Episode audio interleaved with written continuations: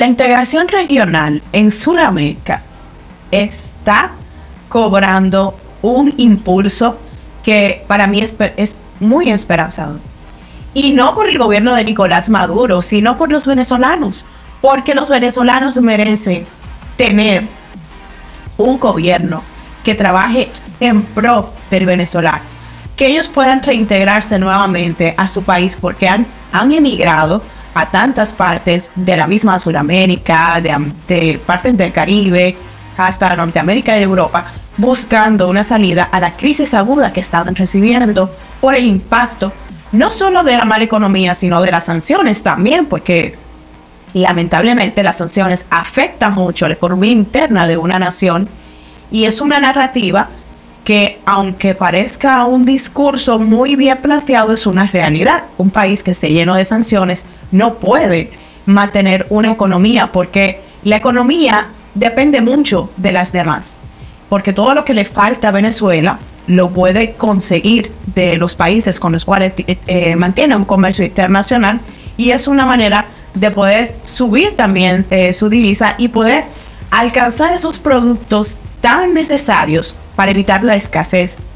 Sin embargo, cuando hay sanciones, lamentablemente la escasez se pone en niveles estratosféricos y la población se ve muy, muy, muy frágil. Porque imagínense usted, personas que necesitan las cosas más básicas y un país que tiene su economía parada y que no, no puede producir todo lo que esa población necesita para consumir va a caer en la hambruna. Y así se van desencadenando lo que podríamos llamar una serie de eventos desafortunados.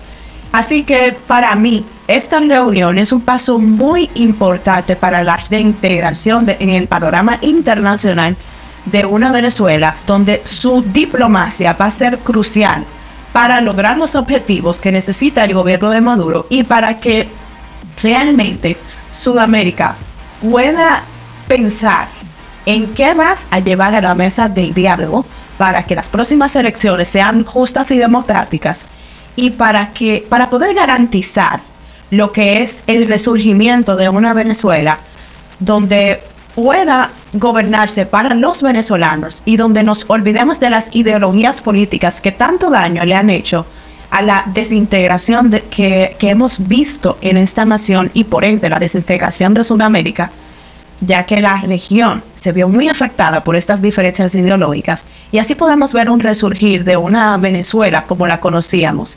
Así que vamos a estar muy atentos a todo este acontecer mundial y al nuevo actor, porque vamos a decir que ahora va a entrar de nuevo por la puerta grande de Venezuela. Así que, ¿tú qué piensas? Déjame en los comentarios si estás de acuerdo con que Venezuela participe en estos encuentros internacionales que aunque sean informales, están siendo de gran alcance porque hay que analizar los hechos y eso, eso hacemos aquí en Global Diplomática. Déjanos tu opinión en los comentarios. ¿Estás de acuerdo o no? Yo soy Carolina Guzmán y este fue tu podcast Global Diplomática.